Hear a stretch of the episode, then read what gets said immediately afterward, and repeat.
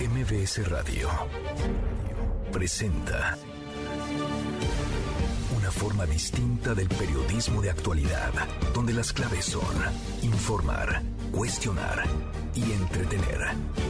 Manuel López San Martín en MBS Noticias.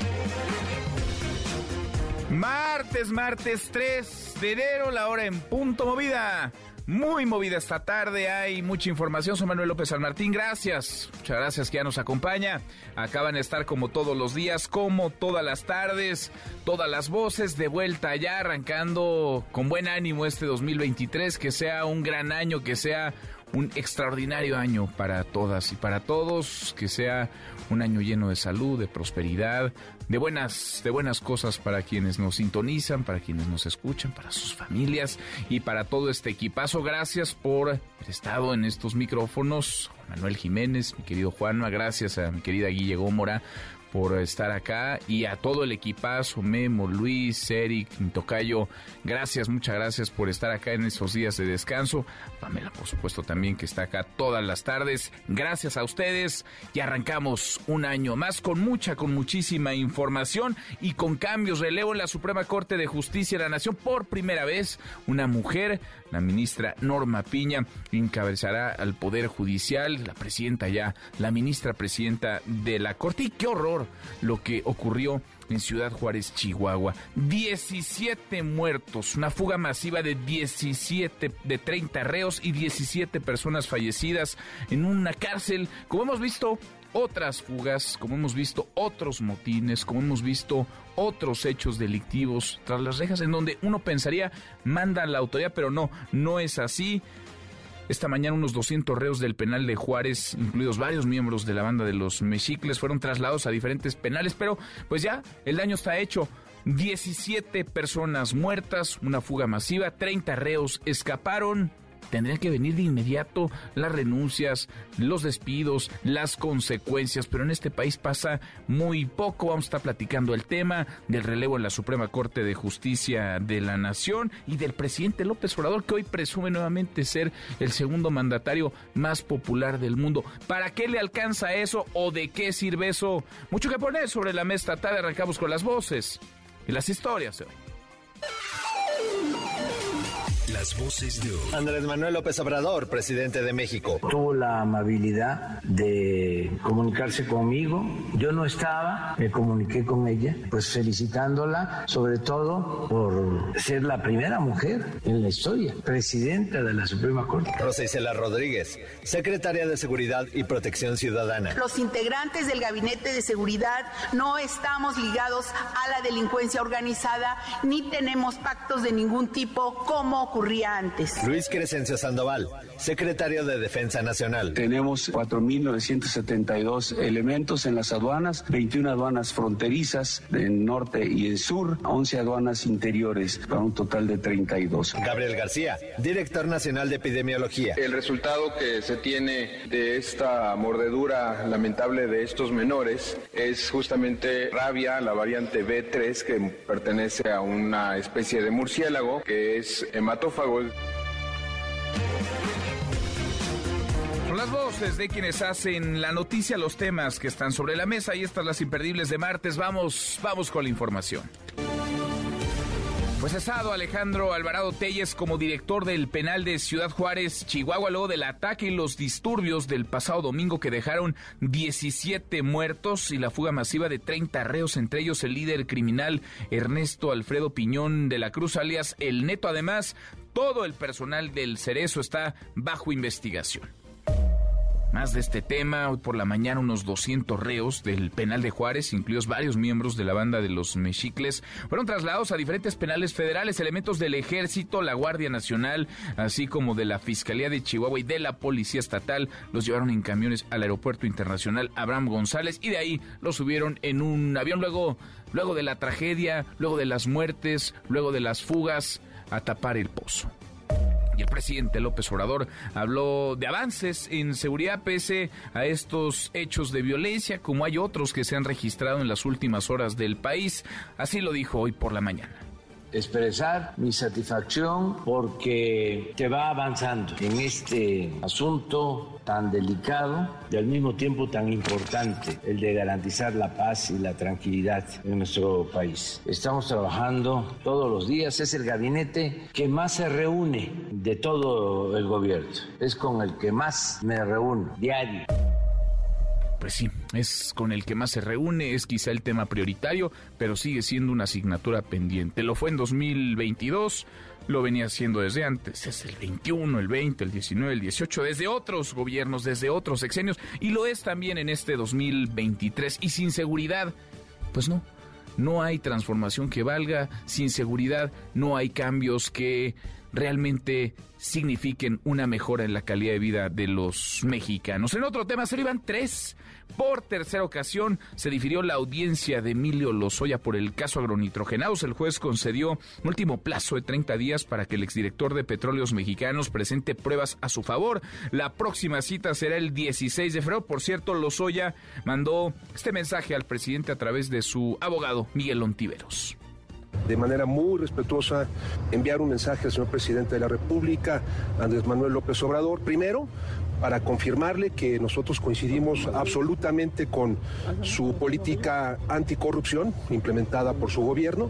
Segundo, para decirle que coincidimos plenamente con que el señor Lozoya Austin debe reparar totalmente el daño. Así lo ha manifestado Lozoya Austin ante el juez y ante la Fiscalía General de la República, también ante Pemex. Y finalmente, decirle también al señor presidente que esta defensa y el señor Lozoya Austin van a continuar colaborando con la Fiscalía General de la República en el marco de los hechos denunciados vinculados a hechos de corrupción sucedidos en el pasado. Ese es el mensaje que queremos mandarle al señor presidente. Sedita, muy sedita, y como no, doblando las manos, Emilio Lozoya a través de su abogado tratando de congraciarse, de quedar bien con el presidente. Y sobre la nueva presidenta de la Corte, la ministra Norma Lucía Piña, el presidente López Obrador habló ya con ella, reconoció que tienen sí diferencias, pero dijo que su elección es muestra de la autonomía en el Poder Judicial. Me buscó, tuvo la amabilidad de comunicarse conmigo. Yo no estaba, pero tan luego me informaron, me comuniqué con ella y hablé con ella, pues felicitándola sobre todo por ser la primera mujer en la historia, presidenta de la Suprema Corte. Lo demás ya ella sabe muy bien. Además, no tenemos por qué pensar lo mismo. No solo porque representamos dos poderes que son independientes, que son autónomos, sino porque sería muy aburrida la vida si todos pensáramos igual. Pues sí, sería muy aburrido, indudablemente, pero en la Corte, mire que en la Corte pasan temas claves, neurálgicos, más en este gobierno, en donde hay tanto jaloneo y varias de las decisiones más relevantes terminan definiéndose, dirimiéndose, debatiéndose en la Suprema Corte de Justicia de la Nación. De por sí es clave, bueno, ahora es mucho más estratégica. El presidente también volvió a tocar el tema de la ministra Yasmín Esquivel Moza y el presunto plagio de su tesis, un tema que no la suelta, al contrario, sigue enredada en él. Esto dijo ante las críticas que le llueven a la ministra el que acusa de plagio o los que acusan de plagio están metidos en la corrupción o avalaron la corrupción o viven de la corrupción. Aquí es eh, aplicable aquello de que el que esté libre de pecado que tire la primera piedra. Pero como son muy hipócritas, son finísimas personas, se les olvida todo. Es increíble el cinismo. Pues eso dice el presidente, aunque una cosa es una cosa y otra cosa tendría que ser otra cosa. Se puede criticar desde luego decisiones del pasado, formas de actuar del pasado, personajes del pasado, pero eso no limita, no elimina que se señalen asuntos del presente. Y si hay en este caso algo que sea criticable, sancionable, cuestionable, pues se menciona, se dice y listo, no pasa nada, pero eso de andar metiendo las manos al fuego por unos y luego por otros no, o de andar señalando a los de enfrente para no ver a los propios, o de decir es que los de antes eran peor para no ver a los actuales, pues no, no deja bien parado a nadie. Por su parte, la Fiscalía de la Ciudad de México desmintió que haya emitido alguna resolución sobre el caso de la ministra Yasmín Esquivel. La institución dijo que desconoce el documento que se difundió en algunos medios de comunicación y unas cuentas de redes sociales en las que se hace referencia a conclusiones en este caso. Y en Estados Unidos se llegó el día, los republicanos toman hoy el control de la Cámara de Representantes, pero la votación de su líder sigue en suspenso. El candidato más fuerte es Kevin McCarthy, un polémico congresista de California que tiene detractores incluso dentro de su partido. Y en las buenas, porque claro, como todas las tardes que tendremos eh, buenas noticias, querido Memo, Guillermo Guerrero, ya te extraña, fíjate, nunca, nunca pensé decir esto, pero ya te extrañaba. Ay, mi querido Manuel, ¿cómo estás? No te veía desde el año pasado, pero ya estamos aquí, ¿no? Nos veíamos que, que, tengas un buen año. Igualmente, que sea un gran 2023. Que sea un gran 2023 también para todos nuestros radioescuchas. Y hoy vamos a hablar de la noticia, yo sé que todos estaban esperando esta noticia, no es el precio del gym, no es el precio, no es, eh, no son las noticias de cuánto va a costar la rosca de Reyes, sino bueno qué dejaron las personas en el metro en 2022. Ah, ya hay una lista de qué es lo que olvidó la gente en el metro. ¿Qué olvidó la gente en el metro de la Ciudad de México? Sí, ¿qué olvidó la gente Tú olvidaste, porque tú eres usuario del sistema de transporte A mí no se me olvida nada, mi querido Manuel. No, ¿verdad? Más bien te llevas lo que otros dejan. pero unas cosas muy extrañas, desde muletas, bastones, por supuesto cosas celulares, pero ya, ya platicaremos ah, qué maravilla, qué maravilla. Vamos a escucharlo en un ratito. En un ratito más. Buen año, buen 2023. Nico, querido Nicolás Romay, qué gusto, ¿cómo estás? Querido Manuel, ¿cómo estás? Qué gusto me da saludarte. Hoy platicaremos de Damar Hamlin. ¿Cómo está el jugador de los Bills después de que sufriera un paro cardíaco y en estos momentos está en estado crítico? Daremos la, la última hora, evidentemente con muchísimo respeto y con información oficial. Y también hablaremos de la presentación de Cristiano Ronaldo con el Al Nazar. Increíble lo que está generando Cristiano en Arabia Saudita. Así que mucho que platicar esta tarde.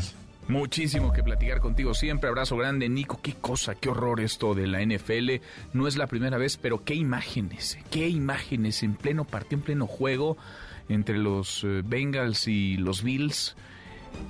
Vaya, las imágenes dolorosísimas de un jugador que yace inconsciente, es reanimado en pleno terreno de juego, en la cancha y rodeado, cercado por otros jugadores que hincados están pues pidiendo prácticamente un milagro, que se le salve la vida a quien está en estado crítico. Hasta aquí el resumen con lo más importante del día. Ya le platicaba el relevo en la Corte, la elección de la ministra Norma Lucía Piña Hernández como presidenta del Poder eh, Judicial que, por supuesto, desata todo tipo de interpretaciones, eh, de dimes y diretes. Hay quienes ya ven pleito en todo, en la polarización en la que vivimos, pues todo tiene que ver con el presidente o con el gobierno, a favor o en contra. Y en este caso, hay quienes han visto en la llegada de Norma Lucía Piña a una adversaria, a una opositora del presidente, cuando ese, pues no es el papel de un juez, mucho menos de un presidente de la corte o de una presidenta de la corte, sino más bien apegarse a lo que el marco constitucional dice, expresa, interpretarlo y tomar decisiones con base en eso. Y el presidente se detenía en el tema, ahora vamos a estar profundizando en el asunto, pero queremos platicarlo con ustedes esta tarde. La elección de Norma Lucía Piña Hernández como ministra de la Suprema Corte de Justicia de la Nación, como presidenta de la Suprema Corte de Justicia de la Nación, fortalece la autonomía del Poder Judicial, ¿sí o no? Opine arroba MBC Noticias, nuestro WhatsApp 5524 99125, viene el teléfono en cabina 5166 1025. A propósito del tema, Rocío Méndez, el presidente, habló ya con ella, habló con la ministra presidenta de la Corte, con Norma Lucía Piña. Rocío, muy buenas tardes, ¿cómo estás? Feliz año, feliz 2023, que sea un gran año para ti, para todos los tuyos. Igualmente, Manuel, lo mejor de la vida hoy y siempre para ti, para nuestro auditorio. Y en efecto, como destacas, el presidente Andrés Manuel López Obrador habló de lo que significa el arribo de la ministra Norma Lucía Peña Hernández a la presidencia del máximo tribunal del país. Vamos a escuchar.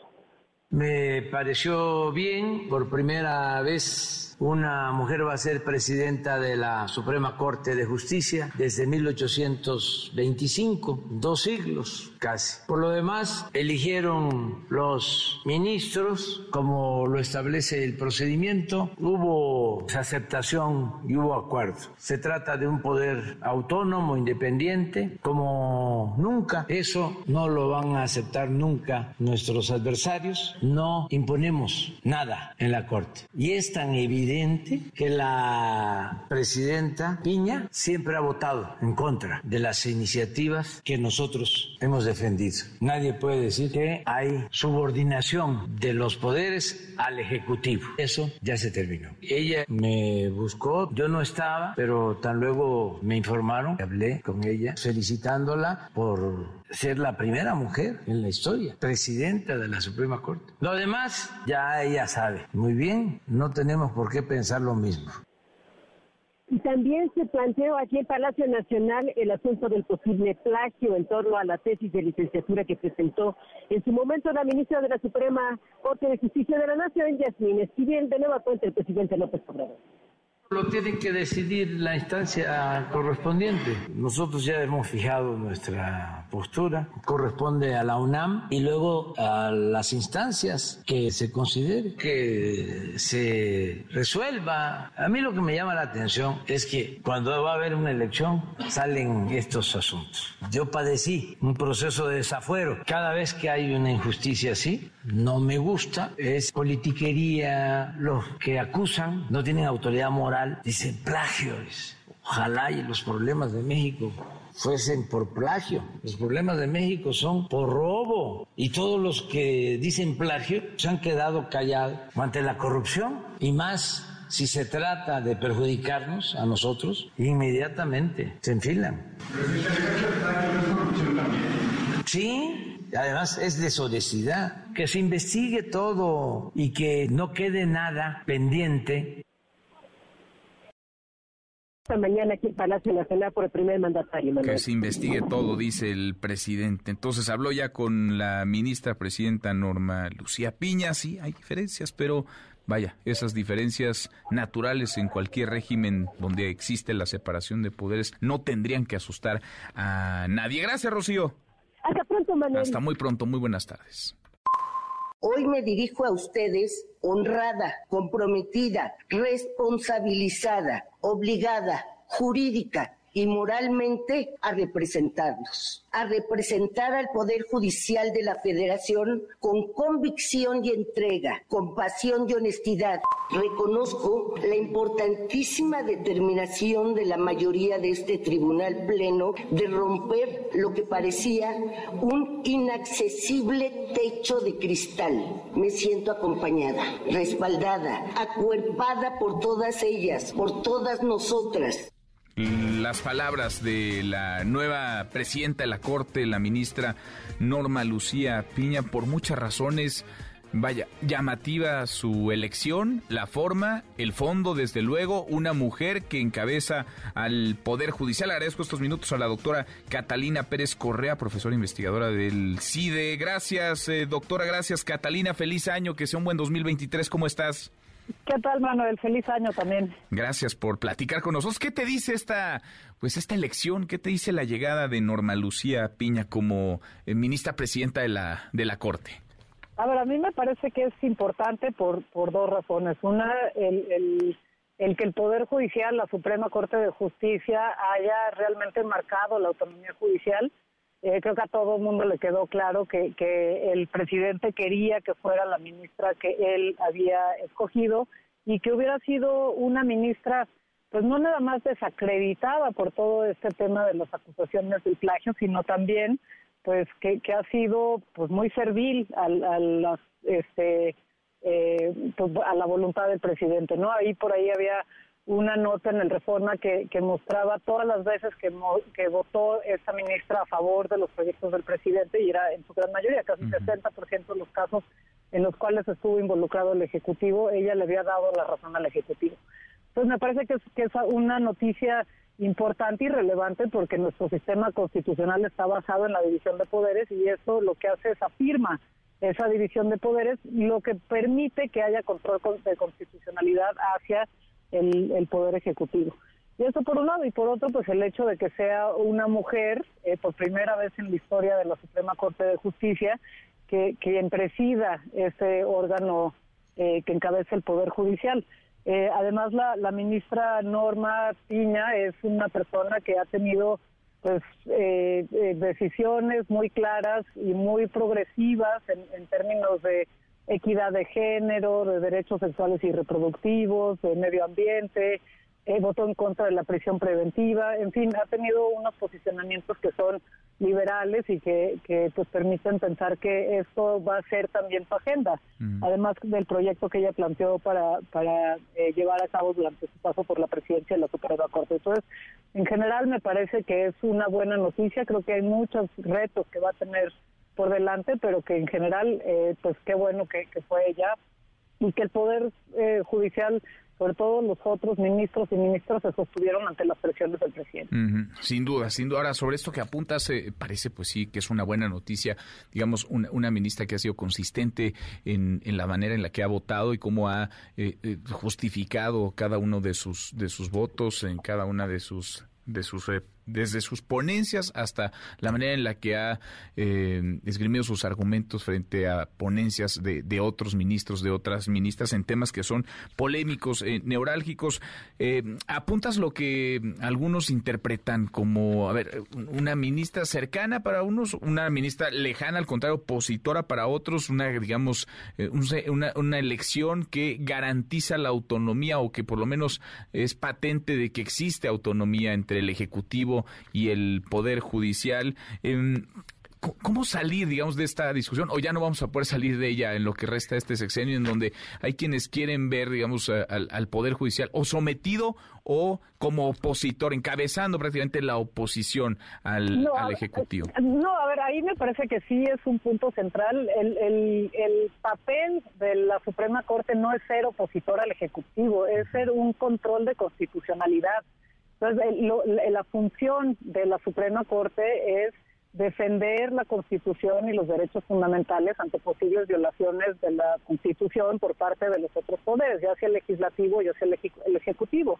Entonces, me parece que ahí, más que ser oposición o no ser oposición, lo que tiene que hacer la Corte y que no hizo con, bajo la presidencia del ministro Saldívar en muchos de los asuntos es defender la Constitución. Y hemos visto en repetidas ocasiones que el gobierno del presidente López Obrador viola la Constitución, viola la Constitución poniendo a, la Guardia Nacional debajo de la Sedena, aunque la Constitución lo prohíbe, viola la Constitución ampliando este, las, las eh, casos para, para prisión preventiva, viola la Constitución pasando reformas secundarias para este, controlar el INE a pesar de que la Constitución lo prohíbe y lo que necesitamos es una corte que diga que la Constitución se tiene que respetar y que le ponga un freno tanto al legislativo como al ejecutivo como cualquier autoridad municipal o estatal que vaya más allá de lo que la Constitución le permite.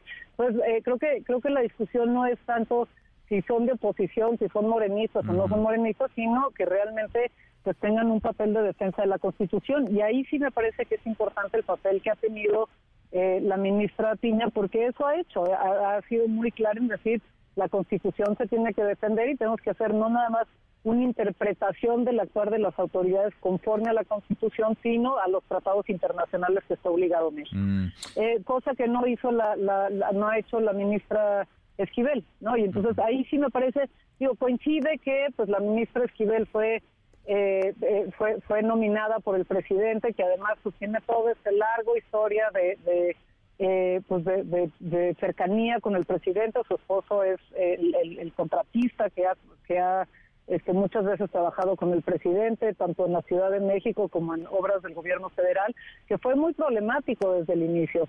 Y, y, pues su forma de actuar en su paso por la Suprema Corte de Justicia muestra también pues que posiblemente no sea el, la defensa de la Constitución o su visión como ministra, sino un conflicto de interés que está ahí actuando. Y por eso era tan problemática que se le nombrara como ministra de la Suprema Corte y por eso era tan riesgoso también que quedara ella como presidenta. Buena decisión esta. Entonces, doctora, estoy platicando con la doctora Catalina Pérez Correa sobre la trayectoria de, la ministra Norma Lucía Piña, es decir, eh, su historia, su carrera dentro del Poder Judicial. Ahora nos hablabas también de, de sus posiciones públicas, pero eh, ¿qué te dice, digamos, el que los ministros y las ministras se hayan decantado por un perfil como el de ella?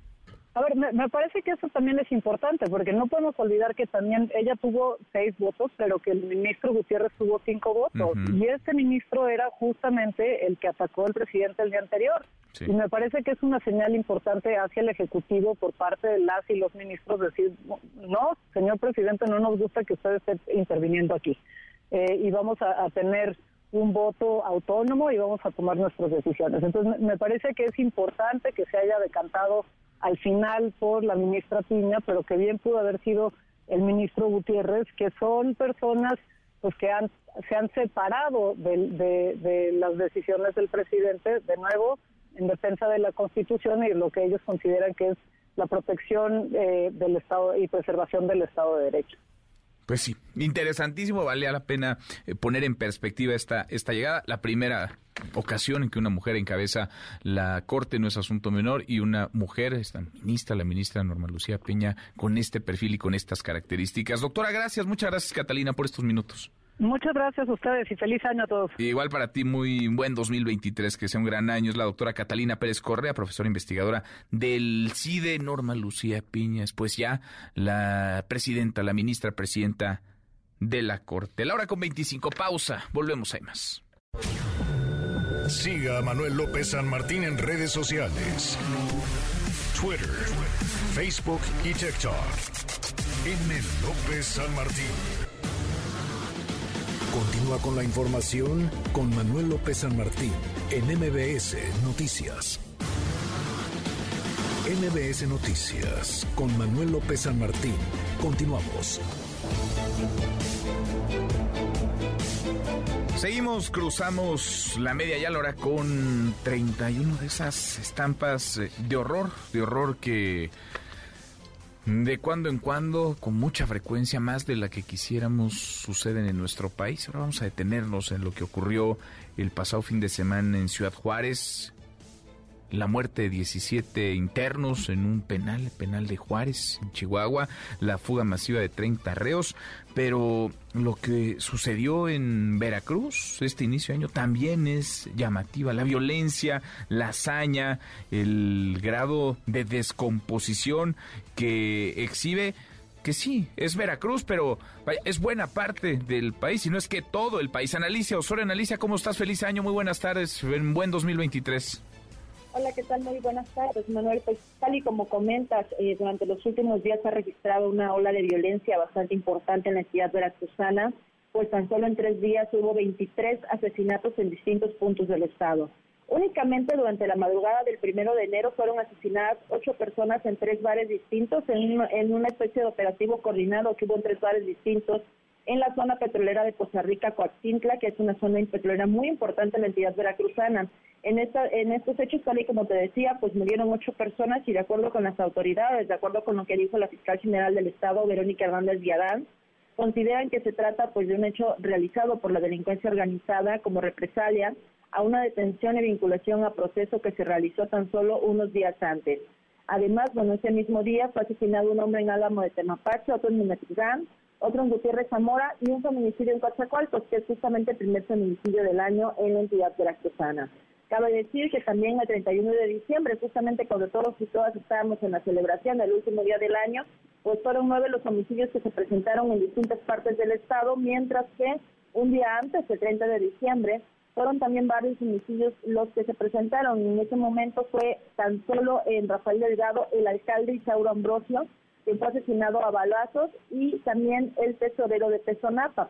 Cabe señalar que de estas situaciones el gobernador Cutlagua Blasio Jiménez aseguró que están investigando si se encontraban involucrados con la delincuencia organizada y dejó entrever que este podría ser pues uno de los móviles por los cuales fueron asesinados, puesto que dijo que inclusive se estará investigando a distintos alcaldes debido a este tipo de situaciones, puesto que pues básicamente por eso los matan, según él consideró. Cabe señalar que esta ola de violencia y estos 23 asesinatos en tan solo tres días se presentan pues justamente en un marco en el que el gobernador asegura que ha bajado la incidencia delictiva en el estado de Veracruz y que la situación ha mejorado en cuanto a seguridad.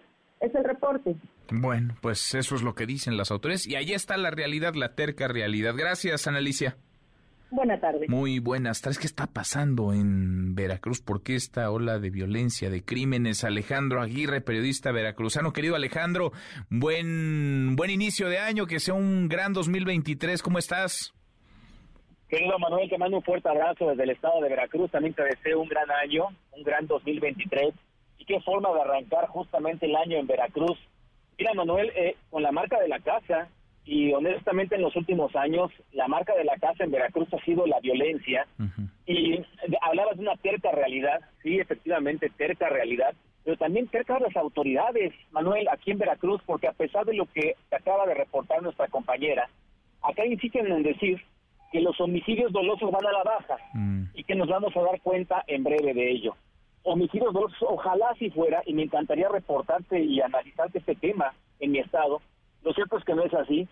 Ya escuchábamos los, números, escuchábamos las cifras, otro alcalde asesinado en el estado de Veracruz, aparte de ello, eh, todo parece indicar que ajuste de cuentas en la delincuencia organizada en la zona norte del estado, en Poza Rica, en Coatzimpla, el primer feminicidio, ya con como tal confirmado en Coatzacoalcos, una terca realidad en Veracruz, Manuel, pero también una terca autoridad que se niega a aceptar una realidad que es a todas luces apabullante y es que la violencia sigue creciendo en el estado de Veracruz. Pues sí, esa, esa es la realidad y ahí están eh, los dos más allá de las cifras que se pueden eh, maquillar o que se puede eh, jugar con ellas, se pueden tratar de construir realidades, está la narrativa desde luego y vaya, estamos acostumbrados a que los gobiernos, es el de Veracruz y otros, hablen siempre de una disminución en los homicidios, pero si fuera realidad esa disminución, pues ya no habría homicidios a estas alturas ni en Veracruz ni en el, ni en el país. ¿A qué atribuir esto, Alejandro? Porque en teoría pues eran días déjame plantearlo así, entre comillas, tranquilos, ¿no? Tranquilos en donde pues uno pensaría hasta los criminales tienen familia y deseos de festejar eh, las eh, fechas de fin de año con, con ella. ¿Qué está pasando? ¿De, ¿De qué hablamos? ¿Es un enfrentamiento aún entre bandas criminales que digamos es la salida fácil en el terreno de la explicación desde el gobierno? ¿Es eh, parte digamos de una ola de podredumbre que viene desde hace tiempo? ¿Qué pasa? ¿Qué pasa en Veracruz? ¿Quién contra quién? ¿Quién choca con quién? Fíjate, Manuel, que en este discurso ya tan trillado gubernamental, y que no solamente es de, de García, sino también de gobiernos anteriores en Veracruz, porque no hay que cargarle la mano solamente a un discurso ya tan usado, tan manoseado aquí en Veracruz, también en tiempos de Miguel Ángel Yunes, también en tiempos de Javier Duarte. Lo cierto es que las cosas siguen así.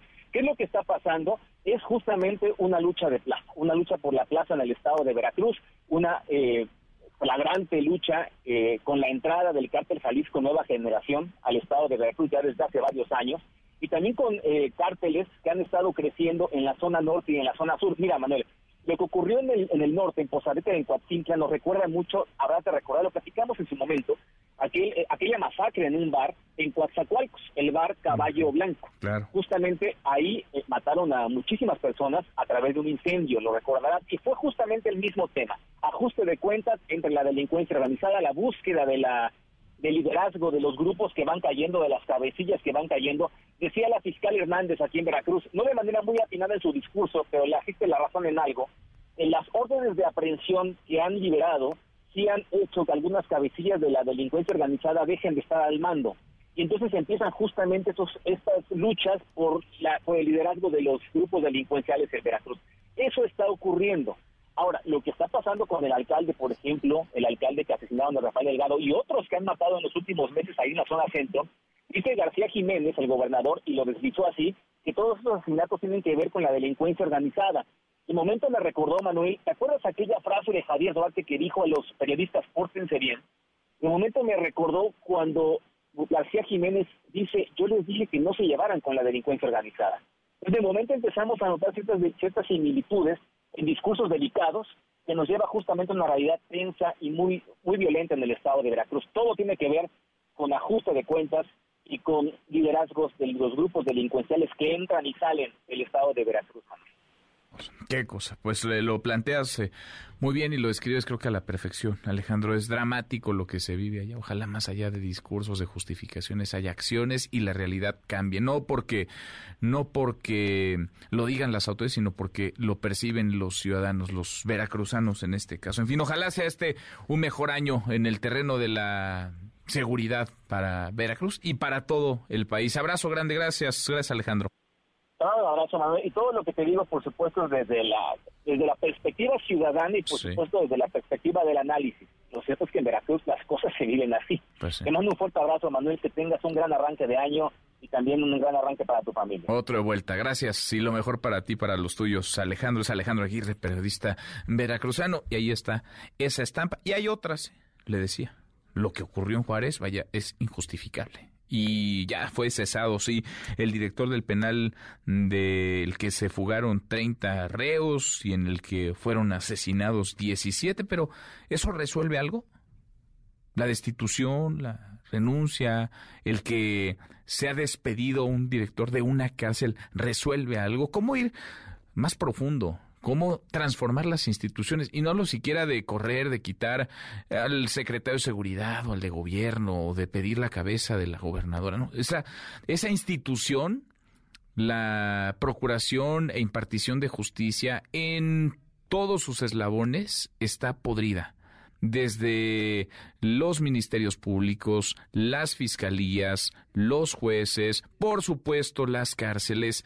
Hay muchos pendientes, muchos retos y de pronto pues nos detenemos únicamente en lo ruidoso, en lo estruendoso, en lo que genera eh, polémica, eh, polarización, pero ¿y el fondo? el fondo que realmente va a transformar la vida para bien de las y los mexicanos, el fondo que tendría que garantizar paz, seguridad a las familias, ¿De eso cuándo? ¿De eso cuándo vamos a hablar? La hora con 41. Pausa, volvemos, hay más. Redes sociales para que siga en contacto: Twitter, Facebook y TikTok. M. López San Martín. Continúa con la información con Manuel López San Martín en MBS Noticias.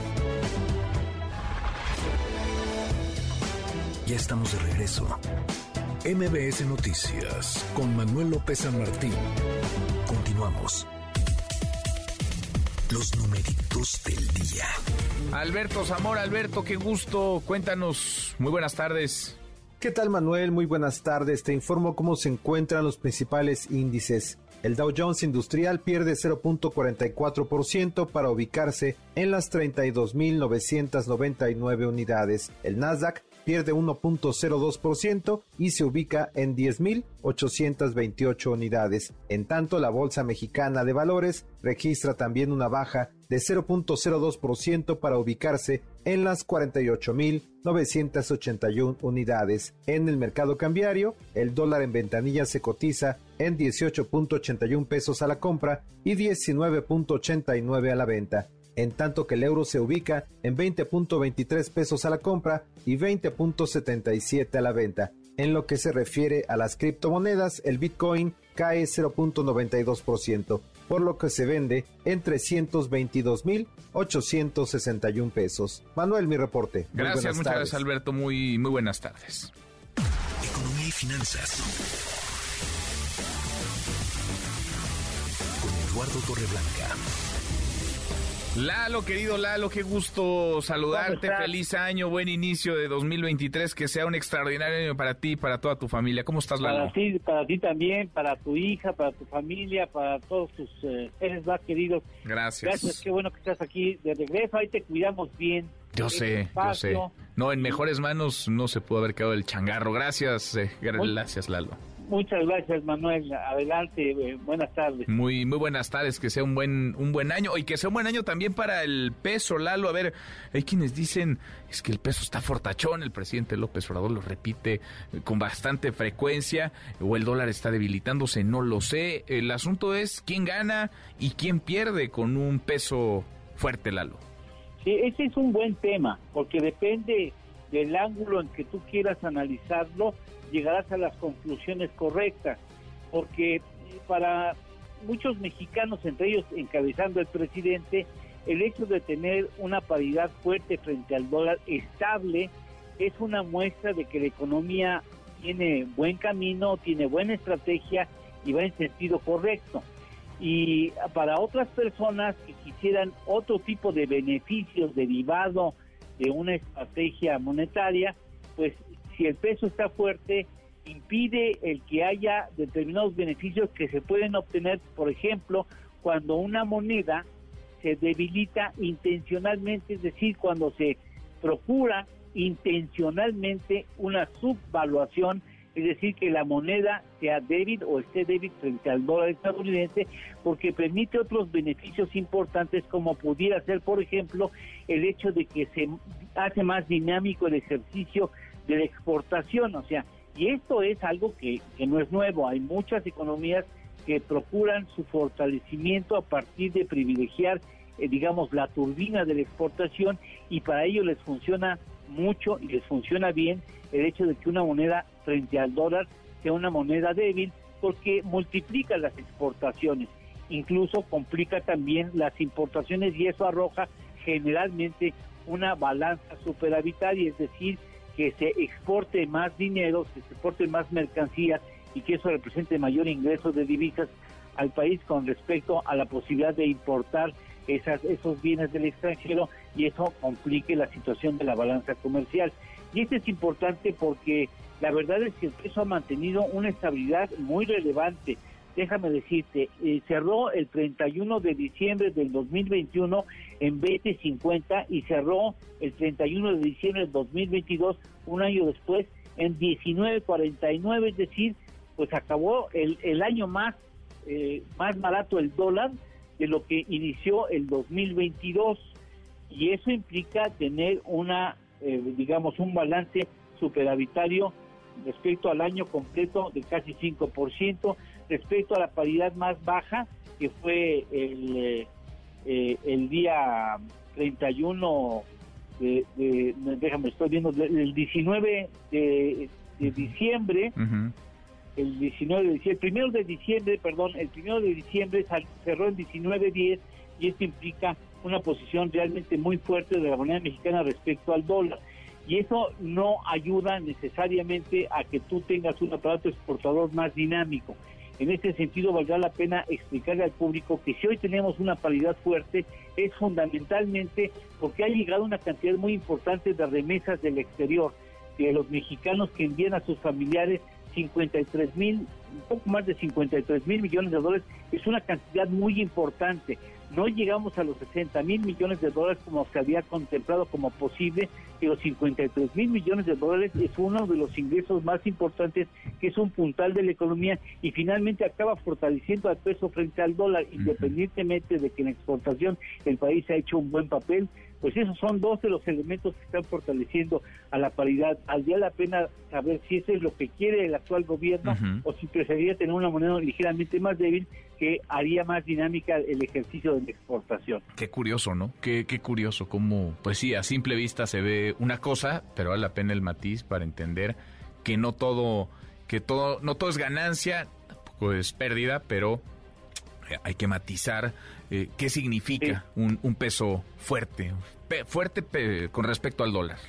Sí, eh, hay que tomar en cuenta qué es lo que se quiere como estrategia en, la paridad para, en función de eso, trabajarla y sacar los beneficios que se están procurando. Sin duda, sin duda. Postre, Lalo, tenemos Claro que sí, te doy tres ganadores en, en los mercados de valores, en, empresas públicas que ponen parte de sus acciones en, manos del público. Eh, los ganadores, ExxonMobil ganó el año pasado 80%. Fíjate, eh, la empresa McEnson, que es de distribución de elementos médicos, aumentó 50% sus acciones. Y Merck, que es de manufacturas de medicamentos, eh, aumentó 45%. Y de los perdedores, Coinbase, Coinbase, que es tecnología y semiconductores, perdió su, su acción 86% y es de Rivian, que es el manufacturero automotriz, menos 82% son de los ganadores y perdedores más relevantes en los mercados accionarios norteamericanos.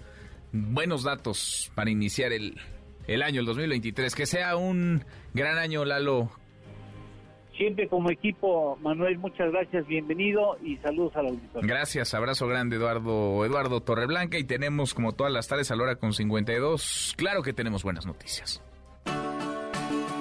Gracias, Manuel. Mire, yo sé que usted estaba esperando esta noticia para empezar el año. No, no es el precio de la rosca de Reyes. No, no es cuánta gente durmió en el torito. Se trata de ¿Qué es lo que perdió la gente en el metro en 2022? Como ya es tradición, la Oficina de Objetos Perdidos del Metro reportó cuáles fueron las cosas que los usuarios dejaron en sus instalaciones y cuáles fueron los objetos que se les cayeron a las vías. Verá usted, en primer lugar, 588 celulares. 588. Agárrenos bien.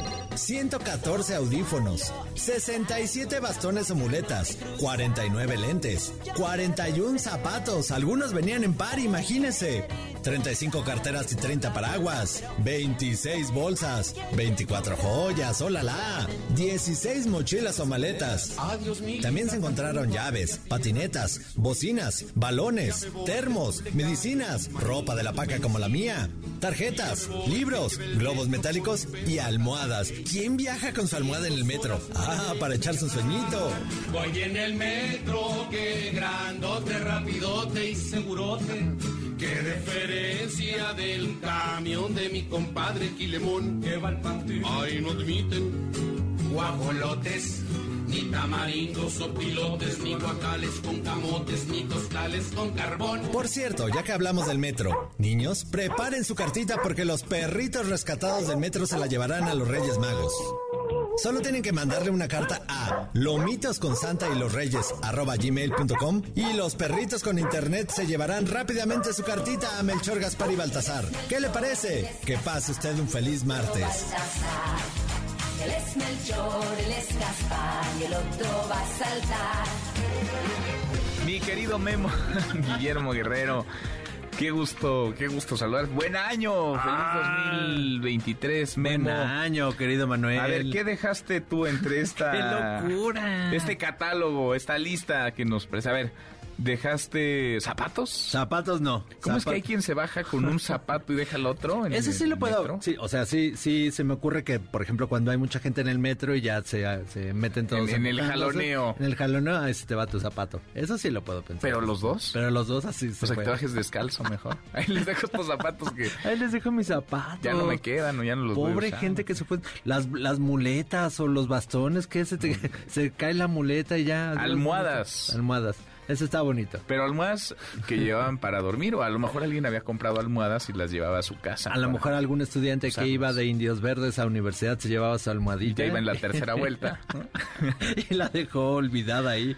Una bocinota. Una bocinota. ¿Cómo olvidas tu bocina? Bueno, así son. Así Bueno, son todos 500, los o sea, lo más olvidado, teléfonos celulares, 588. 588 Y esos son los que encontraron. Claro. O los que, al- o- o los que alguien reportó. Ajá.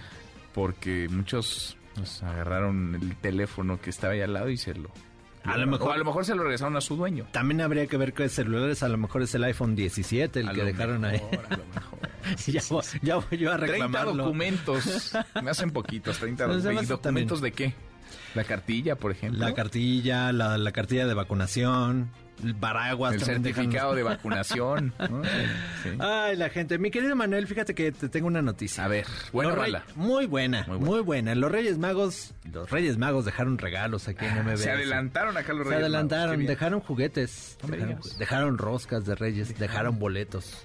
Entonces tenemos tenemos para regalar el próximo jueves tienen que pasar por ellos y vamos a regalar un paquete que tiene una rosca de Reyes, un juguete y boletos para el cine.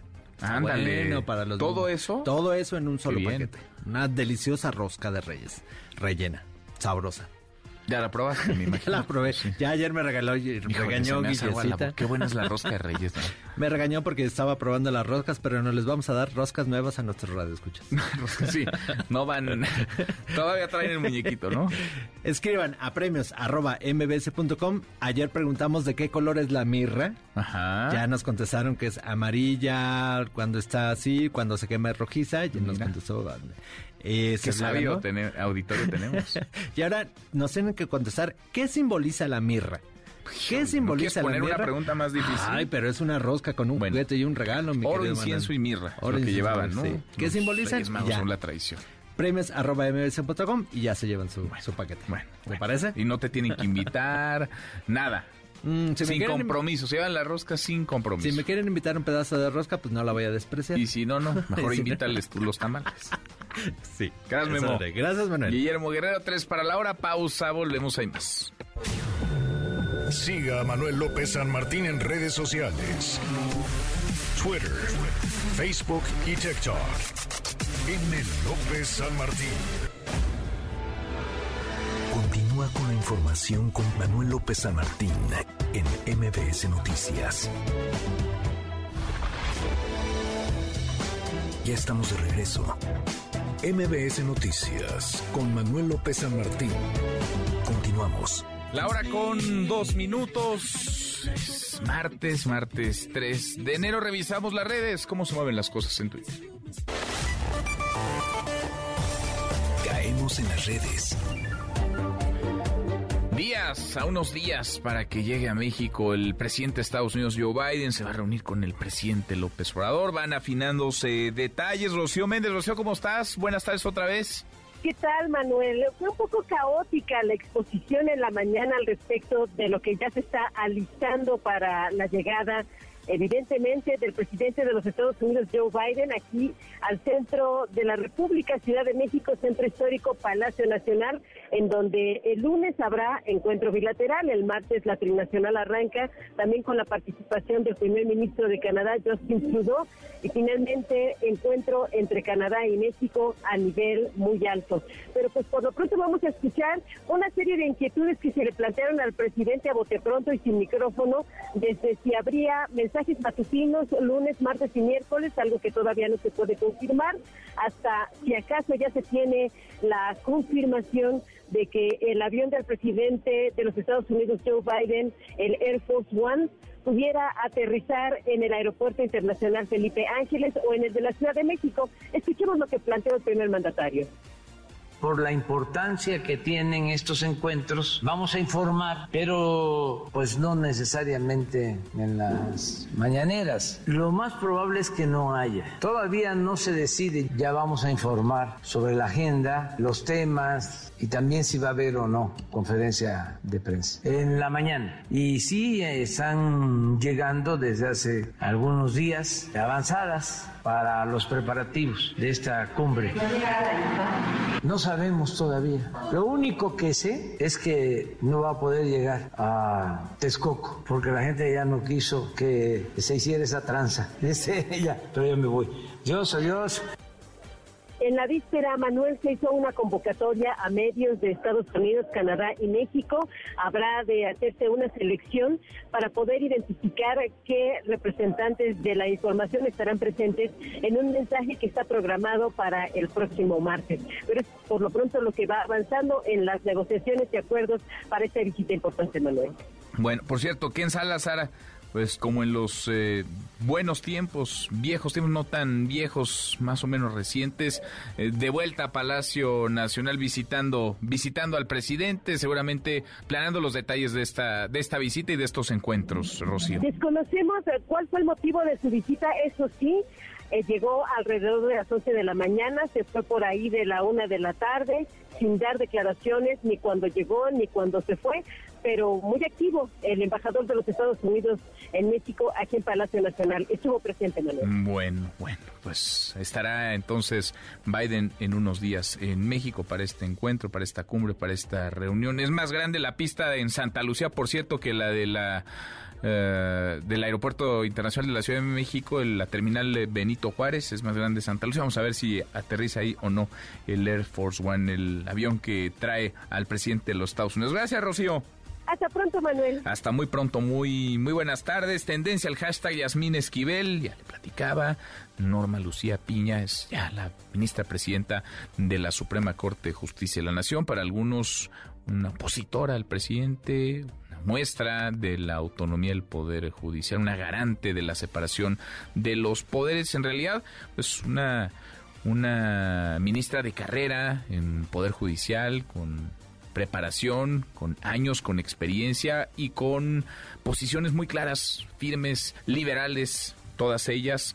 Se mueve el hashtag a propósito Yasmín Esquivel, Fiscalía de la Ciudad de México, informó que no ha hecho pública ninguna conclusión en el caso del presunto plagio de la tesis de licenciatura con la que se tituló la ministra Yasmín Esquivel. La institución dijo que desconoce el documento que se difundió en medios de comunicación y redes sociales en el que se hace referencia a conclusiones de este caso. Una tarjeta informativa aclaró que, aunque prescribió el presunto delito de plagio, la investigación sigue abierta. Qué enredo, ¿eh? Y todo por levantar la mano, todo por decir que quería ser presidenta de la Corte. Desde entonces ha vivido enredada entre señalamientos, dimes y diretes, de los cuales no ha podido escapar. Oiga, hay familiares en otro tema y amigos de cuatro jóvenes que desaparecieron en Zacatecas desde el pasado 25 de diciembre le piden, vaya, le exigen a las autoridades que los encuentren, que los localicen. El Samarta Gutiérrez, el Samarta, ¿cómo estás? Buenas tardes. Hola, Manuel, buenas tardes. Así es, de hecho, realizan una marcha que inició hoy en la glorieta de los eh, de, las y los desaparecidos concluye frente a Palacio de Gobierno donde ninguna autoridad los atendió. Los familiares exactamente de Viviana, Daniela, Irma, Paola y José Melesio desaparecieron en los límites de Jalisco con Zacatecas y ellos exigen la pronta localización con vida de los jóvenes, demandan ya la intervención de la Federación ya que al ser desapariciones entre dos estados ninguno presenta avances. Recuerdan que el día que fueron a presentar la denuncia no hubo ni siquiera apoyo de las policías municipales. Habla Irma Montoya, madre de Irma Paola. Sí, o sea, ese día que venimos a hacer la demanda anduvimos ahí recorriendo los espacios donde más o menos nos dijeron y pues no, ni, ni siquiera, no, no, los policías de Tepetongo, nada, de Huejúcar también les dijimos que si nos podían apoyar y dijeron, no, dijo, ni se arrimen, dijo, está muy peligroso, o sea, entonces, ¿qué esperamos, verdad? Incluso a Manuel también acudieron a Tepetongo, Zacatecas, donde eh, tampoco obtuvieron apoyo. Incluso ahí no descartan colusión entre delincuentes y policías. Aquí la voz de Daniel Márquez Valdés, padre de Viviana y Daniela. Bueno, la información que tenemos, el municipio de Tepetongo no cuenta con policías. O sea, para empezar, ahí estamos, ahí estamos mal. No hay seguridad para nada. Fuimos nosotros, acudimos a la, presidencia municipal de Tepetongo solicitando el apoyo de los policías. Nos encontramos con tres policías. No, pues que primero estaban esperando la, carpeta de investigación. Que ellos, ¿cómo le decían para salir? Que nomás eran tres. Y que ya les habían matado a un elemento. Se supone que es un municipio que tiene un presupuesto para seguridad y por lo tanto tiene que contar con, las, con los medios para, para llevar a cabo su cometido, ¿verdad? Pero aunque son poquitos policías, eh, cabe la posibilidad de que esos tres pudieran haber participado. Eh, qué percibe usted? Es posible que estén, estén coludidos ellos con, este tipo de, personajes, ¿verdad? En la marcha estuvieron familiares de otro desaparecido, él es José Guadalupe Gallegos, quien fue visto por última vez el primero de diciembre, justo en el mismo punto donde secuestraron a los jóvenes. Escuchemos a Juan Carlos García, sobrino de la víctima. Esta denuncia se hizo en Jalisco, en Colotlán, y lo único que nos han informado que la sábana de llamadas, de su teléfono estuvo en Tepetongo, Zacatecas, y 40 minutos después estuvo en Oaxaca, Jalisco. Entonces se regresaron con él o con el teléfono, por lo menos, de Tepetongo a Oaxaca. Entonces, eso que dicen que es eh, cuestión del estado de Zacatecas, obviamente sí están atravesando por una situación crítica en cuanto a seguridad, pero nosotros, como estamos con los límites de Zacatecas y Jalisco, pues eh, somos los que estamos perjudicados porque Zacatecas nos dice que somos de Jalisco y en Jalisco nos dicen que fue en Zacatecas. En tanto, el gobierno de Jalisco se deslinda de las desapariciones que han ocurrido en esa zona y que de acuerdo con habitantes suman 17 en los últimos 12 meses. Vamos a escuchar la voz de Enrique Alfaro Ramírez, el gobernador de Jalisco. No podemos hablar de esas cosas. Por favor, yo creo que decir que se supone que hay, que hay quien dice, me parece muy eh, poco profesional. Eh, lo que tenemos es esto que estamos informando. Colotlán es un municipio, insisto, con niveles de seguridad altísimos. Difícilmente se comete un delito allá. No tenemos un problema eh, más allá de este que desafortunadamente ocurrió en el estado de Zacatecas, reitero, y pues no creo que haya más que decir. El gobernador eh, Manuel anunció ajustes a la estrategia y ayer descartó reforzar con más elementos. Sin embargo, hoy el Consejo Metropolitano de Seguridad, a petición de la Federación, determinó lo contrario y sí habrá más policías en esa zona, eh, muchos de ellos eh, destinados para la localización de estos jóvenes jaliscienses, bueno, uno de ellos es ciudadano americano, pero para fortalecer esta búsqueda y lograr dar con, sus dar con su paradero, Bueno, bueno, 25 de diciembre, cuatro jóvenes desaparecidos y hasta ahora pues algunos indicios, pero a ciencia cierta no se sabe qué pasó con ellos, dónde pueden estar. Gracias, Elsa Marta. Al pendiente, buenas tardes. Muy, muy buenas tardes. Oye, y en Estados Unidos los fiscales del Departamento de Justicia presentaron a la Corte Federal de Distrito Este en Brooklyn, en Nueva York, pruebas de que Genaro García Luna, exsecretario de Seguridad Pública, Genaro García Luna, un hombre cercanísimo a Felipe Calderón, seis años, fue su hombre fuerte en materia de seguridad, conspiró para traficar drogas ilegales con el cártel de Sinaloa Tierra neoyorquina. Una carta dirigida al juez Brian Cogan, quien sentenció a Joaquín El Chapo Guzmán, cadena perpetua. Los fiscales sustentaron sus acusaciones del trasiego de drogas contra el exsecretario de Seguridad Pública, contra, insisto, nombre fuerte en materia de seguridad en el gobierno de Felipe Calderón. Su juicio arranca, pues ya, está a la vuelta de la esquina, está por comenzar, después de prolongarse una y otra vez. Se están poniendo elementos sobre la mesa, se están poniendo pruebas sobre la mesa, acusaciones sobre la mesa y vendrán también testigos que hablarán en este en este caso. Oiga, se mueve como el año pasado cuando terminó ¿Se acuerda la que se armó, no? En el Estadio Azteca. Vino Bad Bunny, este fenómeno de la música, Bad Bunny que llenó el Estadio Azteca como ha llenado muchos otros estadios en el mundo, pero en el caso mexicano, pues hubo un montón de boletos eh, falsificados, duplicados, gente que pagó por su boleto y se quedó con él en mano que no pudo mm, disfrutar del concierto. Bueno, el reggaetonero recibió fuertes críticas por lanzar, tras lanzar el celular de una joven que se le acercó para tomarse una foto. Dijo que le molesta, ya lo había dicho con antelación, que le molesta que sus seguidores se enfoquen más en una foto con él que en saludarlo o preguntarle cómo está. Ya luego de que le aventó el celular y probablemente se lo rompió, no creo que se lo vaya a pagar, una vez así, pidió disculpas a la joven, pero ¿se imagina? Llega una fan, pues que desea una fotografía con a quien pusiera, no sé, un ícono, un un referente, le gusta pues la música que hay quienes no dirían que es música, pero bueno, que canta, hay quienes dirían que tampoco canta, pero bueno, le gusta Bad Bunny, se acerca, le pide una fotografía y recibe en lugar de la fotografía o de una sonrisa, pues le arrebatan el teléfono y le avienta el teléfono.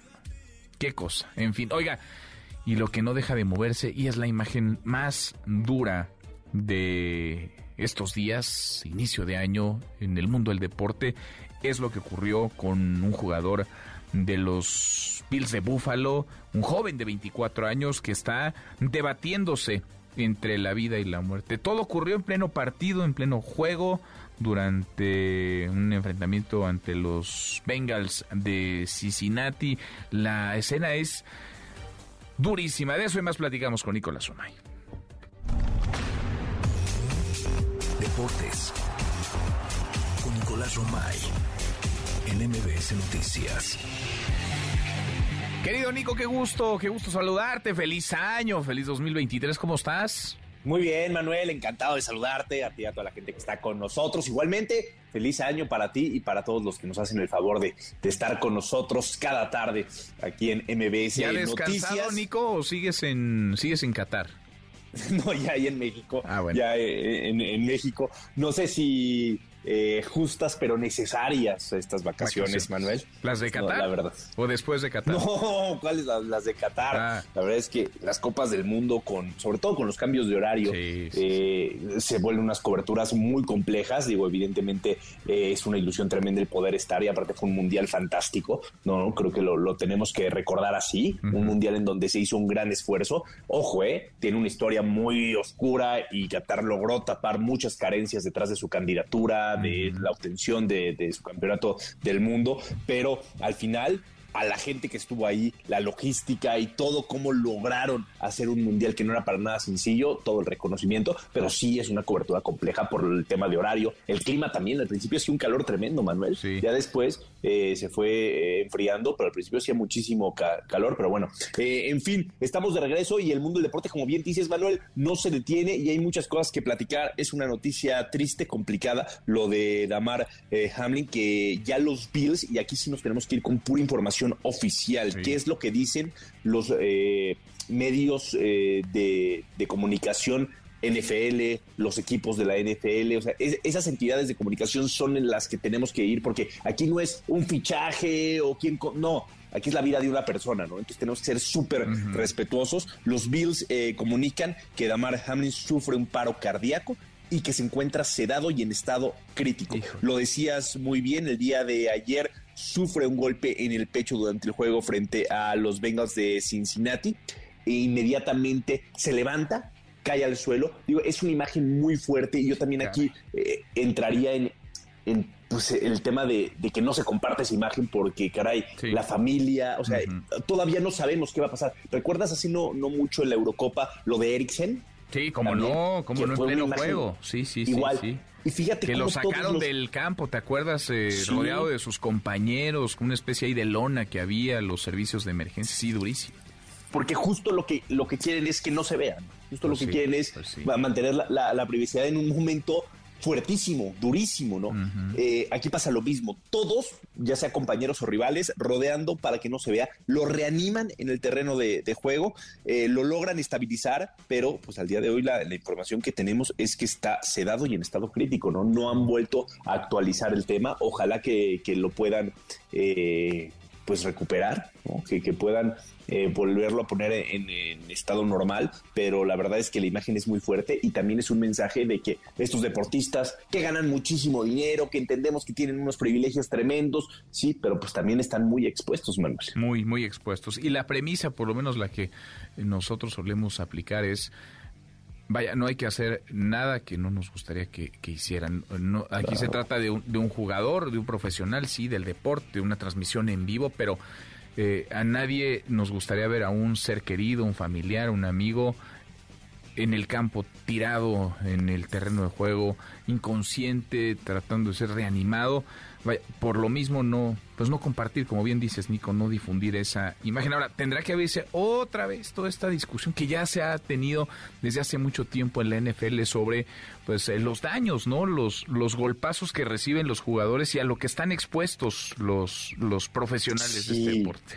Sí, de acuerdo. Habrá que entender muy bien la parte médica para saber por qué pasó, ¿no? Si ya tenía eh, algún antecedente, o si fue literalmente por el golpe en el pecho, o si fue porque cuando cae tiene un golpe en la cabeza. O sea, hay muchísimas teorías, pero aquí ahora sí que solamente la ciencia y los médicos nos pueden decir qué es lo que, pasó y por qué pasó, ¿no? Sí.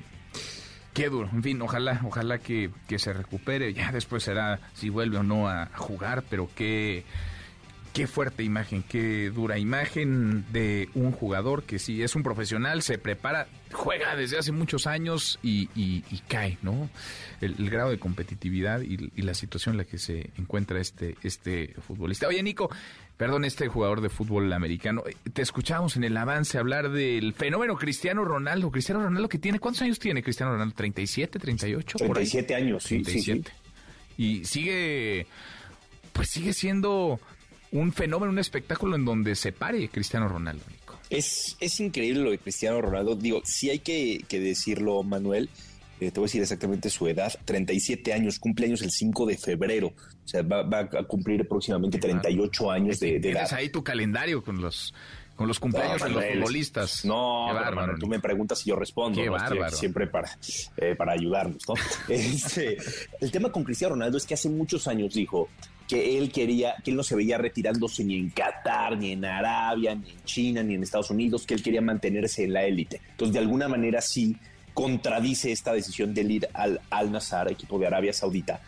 Le están pagando, Manuel, 200 millones de euros al año. ¡Qué bárbaro! ¿200 millones de euros al año? Es una fortuna. Oye, es, una fortuna. ¿es quien más gana? Es como futbolista el que más gana en el mundo. Por, pero por mucho por mucho. Y como deportista, yo creo también, ¿no? No, no creo que nadie gane 200 millones de dólares al año. Bueno, sí, pues sí, sí, sí, es una locura. Y esto nada más es la, la prima, o sea, esto nada más es la ficha, es nada más el sueldo. Falta agregarle todo lo que representa el fenómeno Cristiano Ronaldo. Si le hubieran dado 100, igual se va, Nico. 200 millones, qué cosa.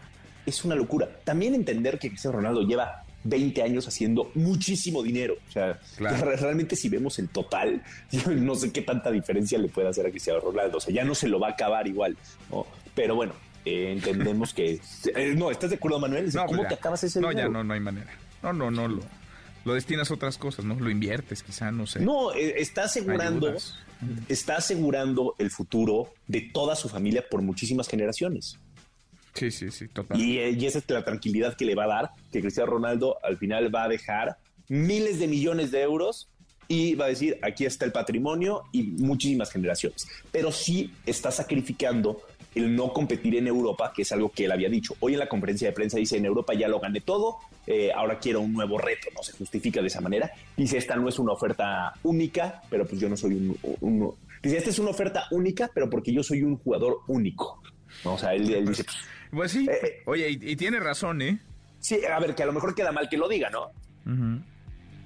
Pues sí, pero tiene razón. O sea, que lo digan los demás, no él. Exactamente. Pero sí es, pues sí, es una oferta única, sí es muchísimo dinero.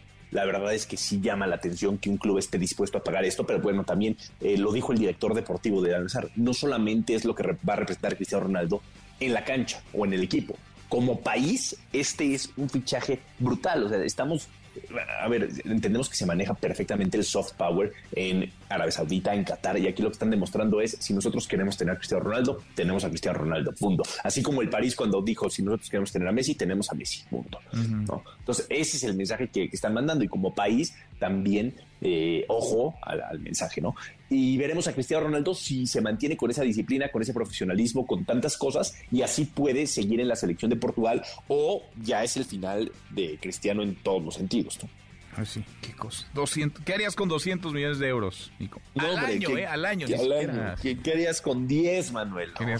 bueno, por, ahí te vas, ¿no? Así te cotizas tú, más o menos. no, Digo, ya con bonos, primas, todo eso. Hijo, ojalá, ojalá, es increíble la cantidad de, dinero y yo insisto, eh, para Cristiano Ronaldo, que ha de tener muchísimo más, pues esto ya en el total, caray, es, es una rayita más. Sin duda. Sin duda, Nico, en un ratito más los, los escuchamos. Estamos listos, 3 de la tarde, marca claro por MBS Radio, en esta misma estación, el 102.5, ya arrancando el año con todo, Manuel, hay Liga MX. Ah, ya, viste cuál es el partido inaugural? No. ¿Sabes cuál es el partido inaugural? ¿A poco es del Necaxa? Oye, ¿te gustó el escudo del Necaxa? No me gustó nada el Necaxa esta vez, fíjate. No me gustaron los refuerzos, si es que les pueden llamar refuerzos. Bueno, hay una playera que sí me gustó que trae ahí a Don Ramón, no sé si la viste.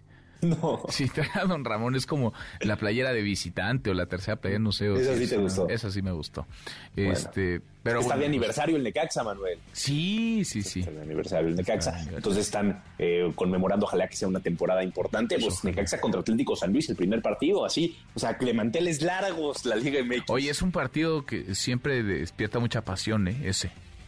Sí, el Digo, San Luis contra, guardar las proporciones, ¿verdad? En San Luis, pues sí, en Aguascalientes, pero Sí. Pero despierta mucha pasión. Bueno, ¿y cuándo arranca?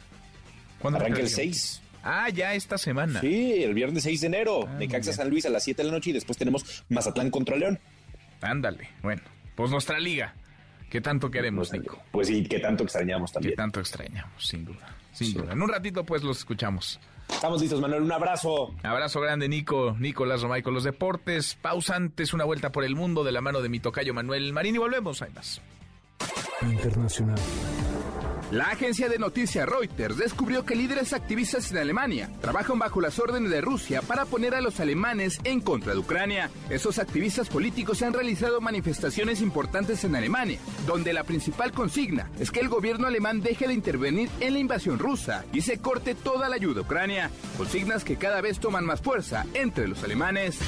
Pero la situación en Ucrania no marcha nada bien para el ejército ruso. Al menos 63 soldados murieron en un ataque ucraniano debido a que dormían al lado de una bodega de armas, lo que provocó un gran enojo en Rusia por el maltrato que reciben los soldados. Es la voz de Igor Konashenko, portavoz del Ministerio de Defensa ruso. A consecuencia del impacto de cuatro misiles con una ojiva explosiva en un cuartel temporal, 63 militares rusos murieron. Los familiares y allegados de los militares fallecidos recibirán toda la ayuda y el apoyo necesarios.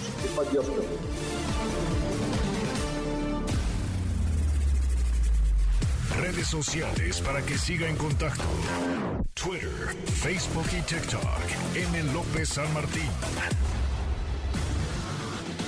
Continúa con la información con Manuel López San Martín en MBS Noticias. MBS Noticias con Manuel López San Martín. Continuamos.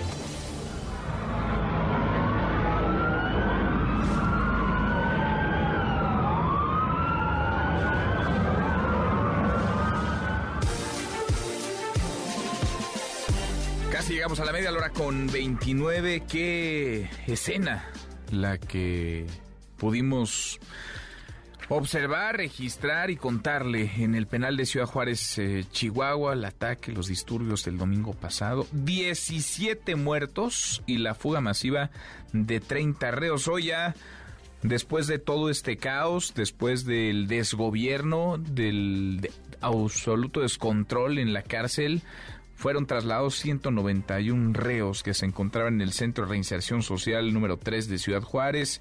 Eh, delitos varios, homicidio, secuestro, portación de arma de fuego, violación, crimen organizado, pero más allá de lo que observamos en esta escena, en esta estampa, es el fondo, la absoluta podredumbre, descomposición total en la que se encuentra el sistema penitenciario, porque hoy es y esa cárcel en Ciudad Juárez, como antes ha sido el penal de Gómez Palacio, o el de Topo Chico, o el de Cieneguillas.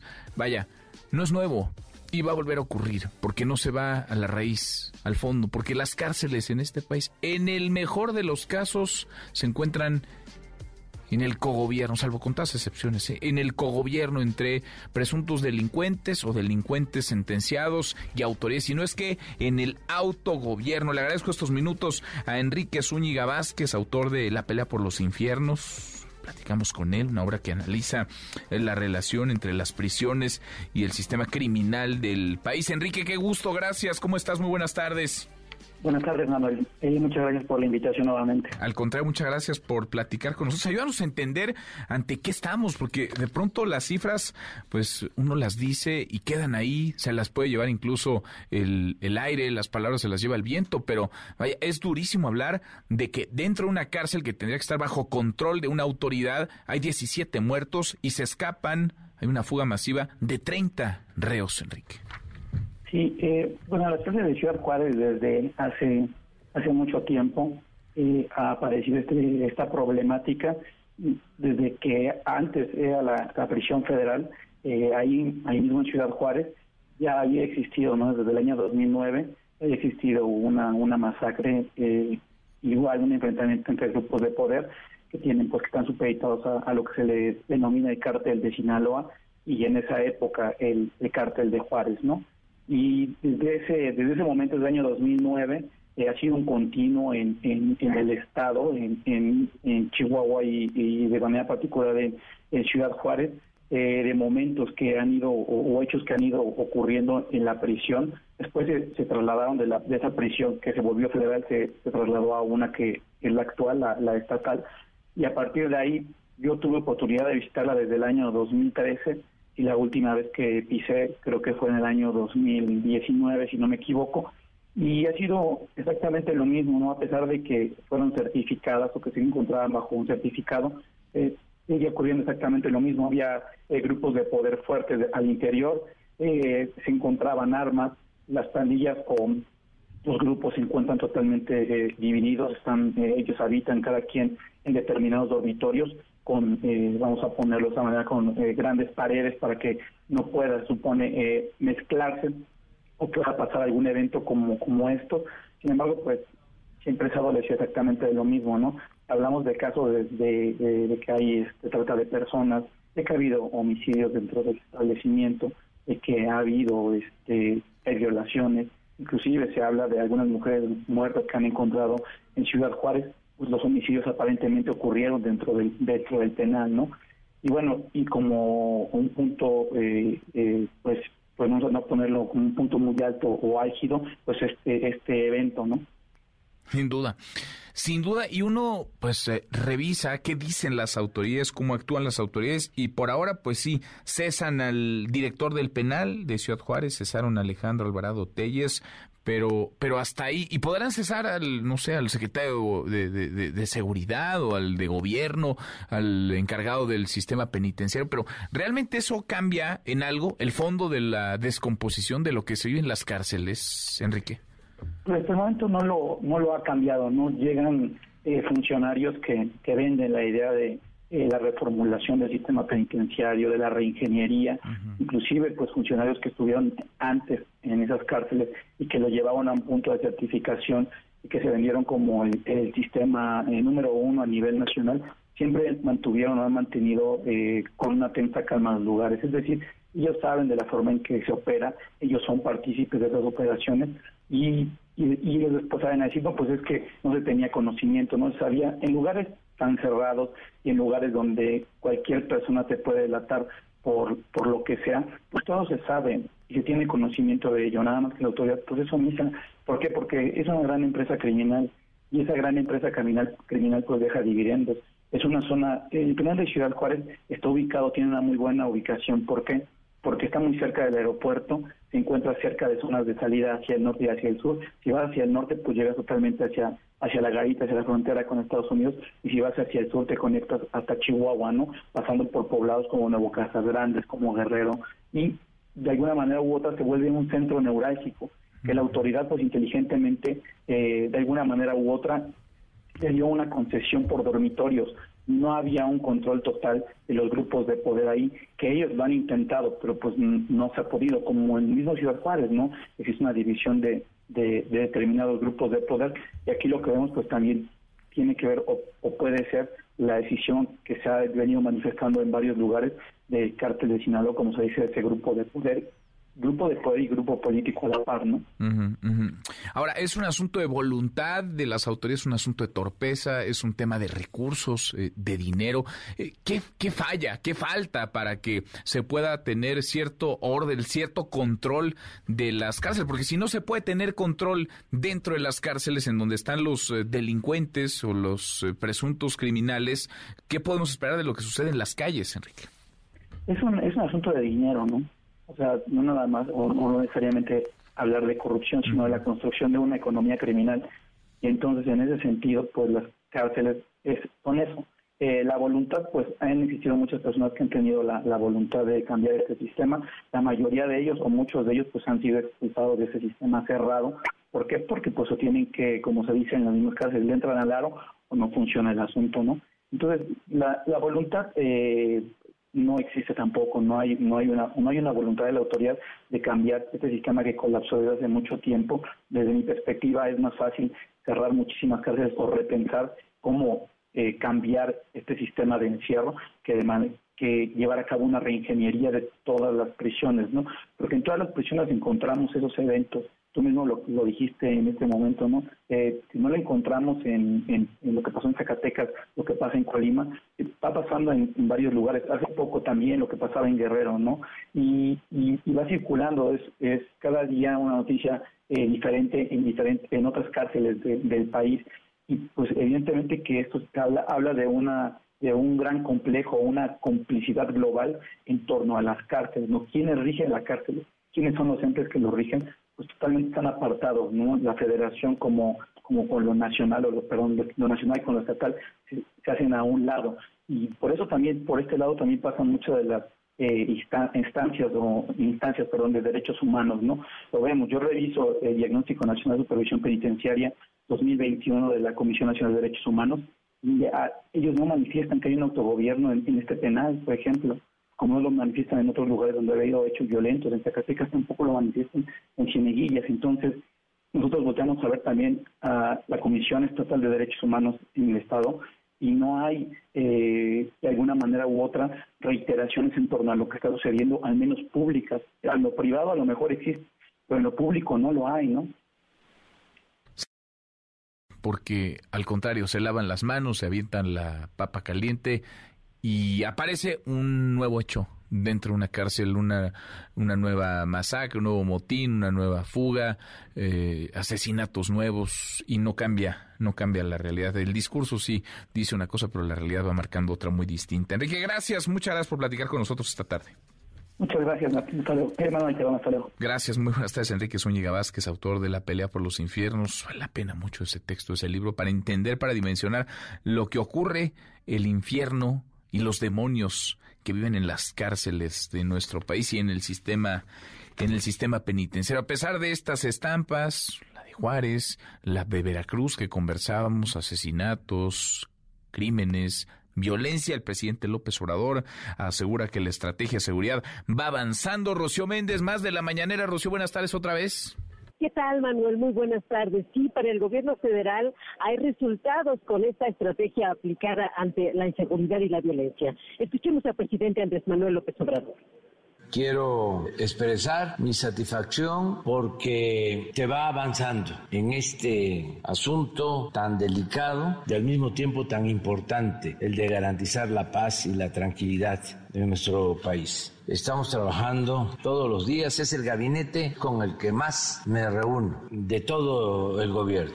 Hay acciones que han dado resultado. La paz es fruto de la justicia, que se detenga el empobrecimiento del pueblo, que se pueda salir adelante con trabajo honrado, sin caer en el camino de las conductas antisociales. Como nunca se está invirtiendo en desarrollo económico y social y como nunca se está dando atención a los jóvenes. Ayuda mucho el que trabajemos unidos y que haya profesionalismo, que no haya corrupción, que no haya impunidad. Es lo que nos ha permitido enfrentar la inseguridad y la violencia.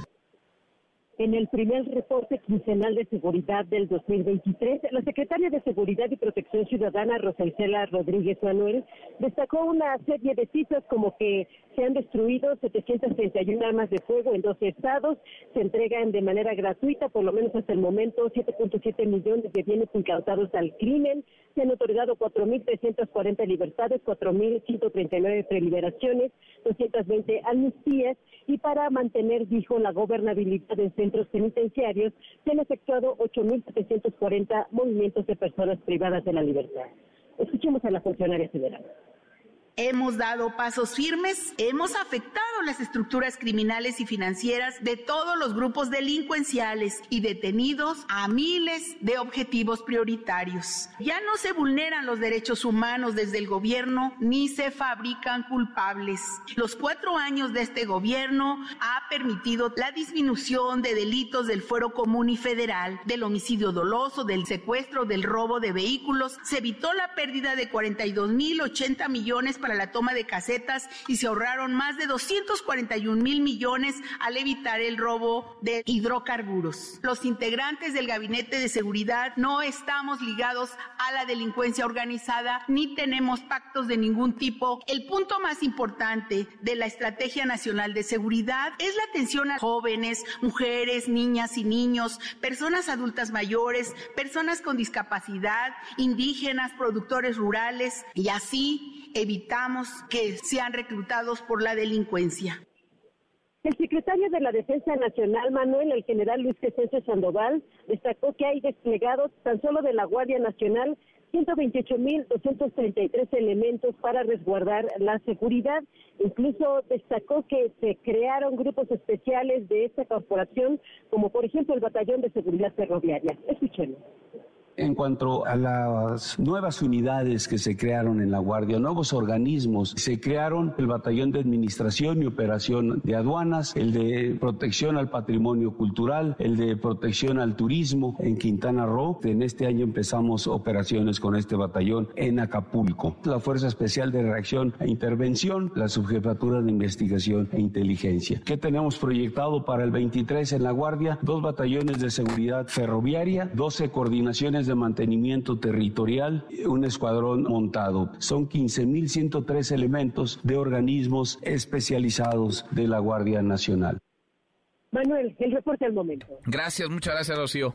Buenas tardes. Muy buenas tardes. Pues así, así los martes en la mañanera. Se habla mucho de avances en materia de seguridad, de combate a la violencia, pero ahí está la realidad, la terca realidad, la muy dura realidad en distintas entidades, en distintas ciudades del país. En muchos frentes hay tanto por avanzar, hay mucho todavía por pacificar. Volvemos con ese tema, el de Ciudad Juárez, 17 muertos. Es que, vaya, no puede normalizarse, no puede ser una nota más y ya tiene que haber consecuencia. 17 muertos en una cárcel, 30 personas que se fugaron, ya hoy un traslado masivo, casi 200 personas. Armando Corrales, Armando, buenas tardes, ¿cómo estás?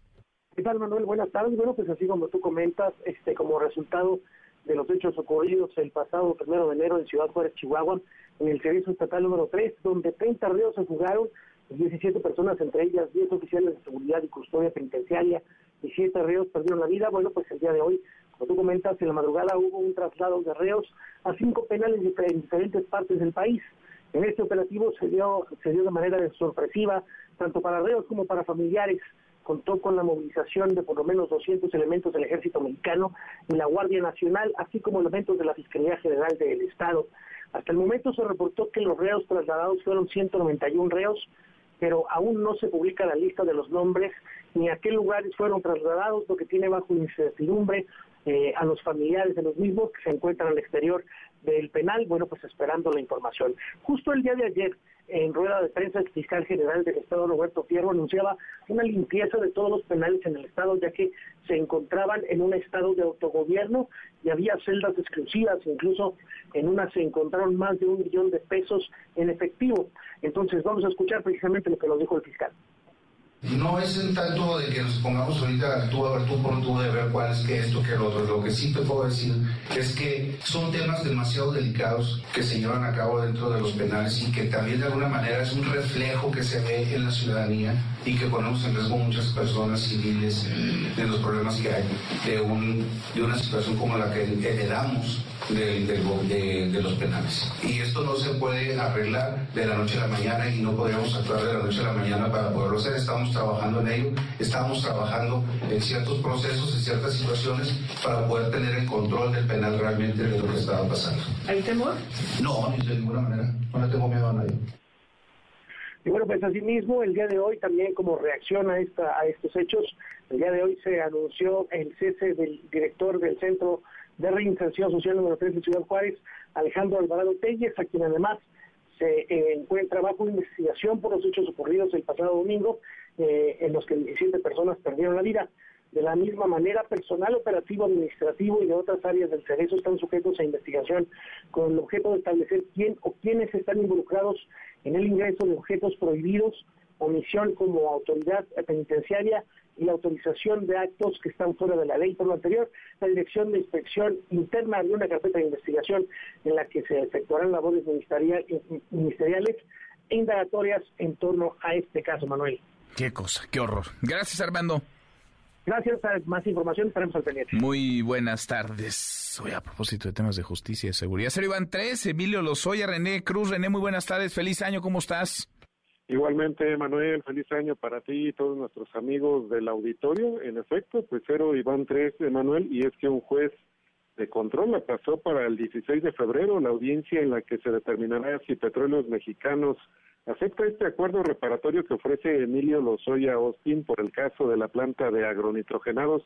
En entrevista a las afueras del reclusorio norte, Miguel Ontiveros Alonso, abogado del exdirector de Pemex, explicó que solicitaron esta nueva prórroga debido a que siguen analizando algunos de los materiales que fueron entregados por parte de la Fiscalía General de la República, así como mil páginas que contienen correos electrónicos con mensajes que tienen que preparar para los efectos de la defensa, además de que pues siguen las pláticas con Pemex para concretar eh, dicho acuerdo. El juez Gerardo Alarcón López, quien asumió el caso en sustitución de su homóloga Verónica Gutiérrez Fuentes, otorgó la, la ampliación del plazo, pero advirtió que será la última, ya que en la etapa intermedia solamente hay una prórroga. En este contexto, Ontiveros Alonso envió un mensaje al presidente Andrés Manuel López Obrador en el que aseguró que su cliente tiene que pagar, eh, reparar el daño que se ocasionó con la compra de la planta de agronitrogenados. Escuchemos de manera muy respetuosa enviar un mensaje al señor presidente de la República, Andrés Manuel López Obrador, primero para confirmarle que nosotros coincidimos absolutamente con su política anticorrupción implementada por su gobierno. Segundo, para decirle que coincidimos plenamente con que el señor Lozoya Austin debe reparar totalmente el daño, así lo ha manifestado Lozoya Austin ante el juez y ante la Fiscalía General de la República, también ante Pemex. Y finalmente, decirle también al señor presidente que esta defensa y el señor Lozoya Austin van a continuar colaborando con la Fiscalía General de la República en el marco de los hechos denunciados vinculados a hechos de corrupción sucedidos en el pasado. Ese es el mensaje que queremos mandarle al señor presidente.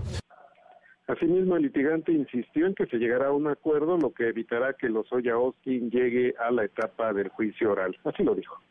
Es un 10 completo. No va a haber juicio en contra de Emilio Lozoya porque el juicio tiene que ser en contra de aquellas personas que se beneficiaron de los casos de corrupción sucedidos en el pasado y de los sobornos. Lo que va a haber es un acuerdo reparatorio en el caso agronitrogenados. Recordemos que ya Pemex fijó en su Consejo de Administración los términos y en el caso de lo que va a haber es un criterio de oportunidad y eso sí, colaboración plena hasta el final de Emilio Lozoya Austin y esta defensa para los efectos de que se conozca la verdad. Entonces, del 1 al 10 es un 10 de acuerdo reparatorio y es un, un 10 de criterio de oportunidad.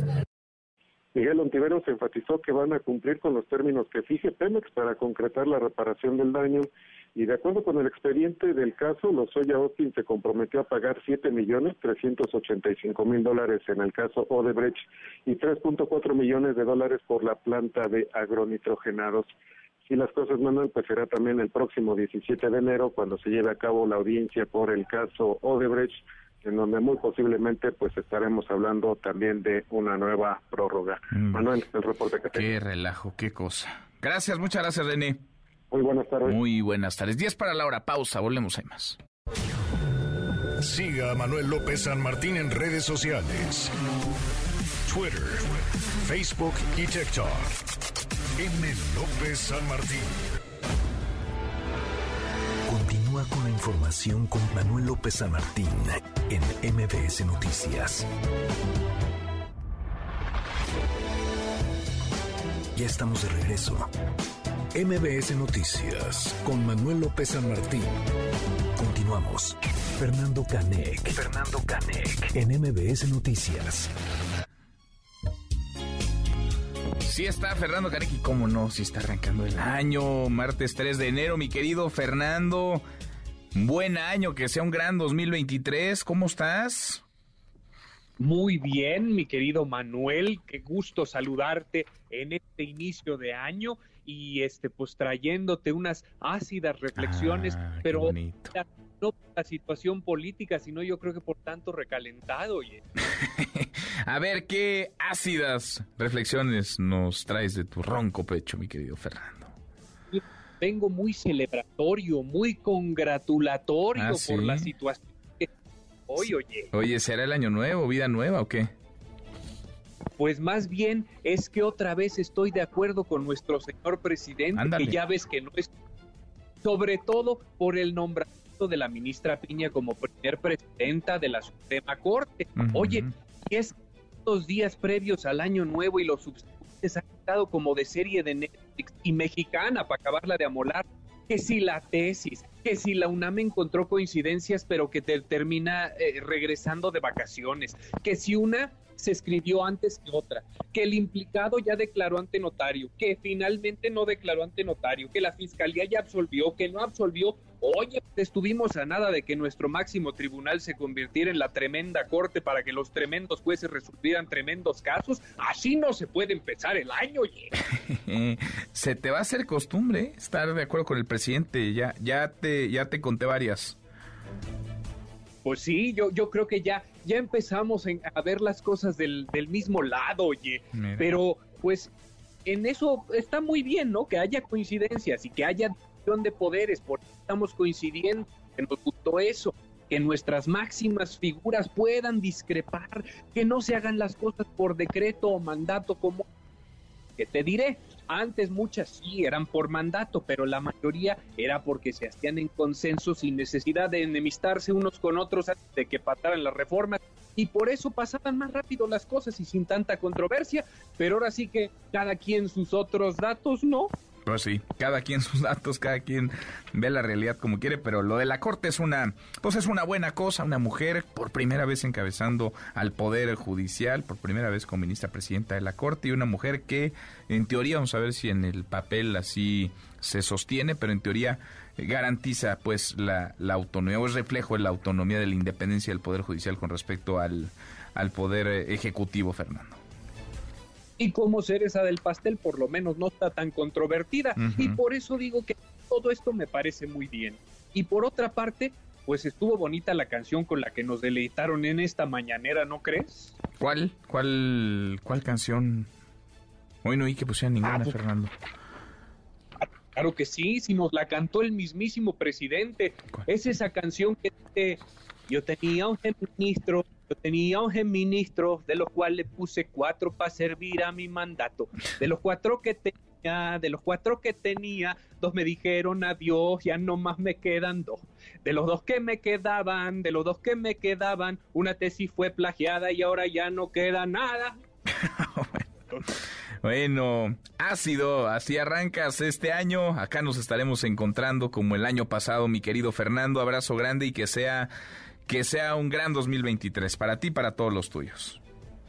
Así mismo, mi querido Manuel, para ti, para todo MBS y para nuestro auditorio. Y yo te dejo que voy a adelantarme a escribir chistes de las corcholatas presidenciales porque este 2000, el, si el 2022 estuvo grueso, en 2023 agárrate porque se van a dar hasta con la cubeta. Ándale, bueno, pues a estar preparados. Abrazo grandes, Fernando Canec. Nosotros ya nos vamos, revisamos lo último de la información. En tiempo real Suman 180 asesinatos en los primeros días de enero de este 2023. El Heraldo de México. Casi 9.000 reos de alta peligrosidad han sido trasladados a penales federales. Esposa de Ken Omar N., presunto homicida de vendedor de tamales, se disculpa con familia. Reconoce Claudia Sheinbaum diferencias con la presidenta de la Corte. Con esto cerramos, con esto llegamos al final. Gracias. Muchas gracias por habernos acompañado a lo largo de estas dos horas. Soy Manuel López San Martín. Se quedan con Nicolás Romayra de Marca Claro. Nos vemos como todas las noches a las 10 por ADN 40. Y acá nos encontramos mañana, mañana que será tarde de miércoles. Pásela, pásela muy bien. Ya casi es viernes. MBS Radio presentó Manuel López San Martín en MBS Noticias.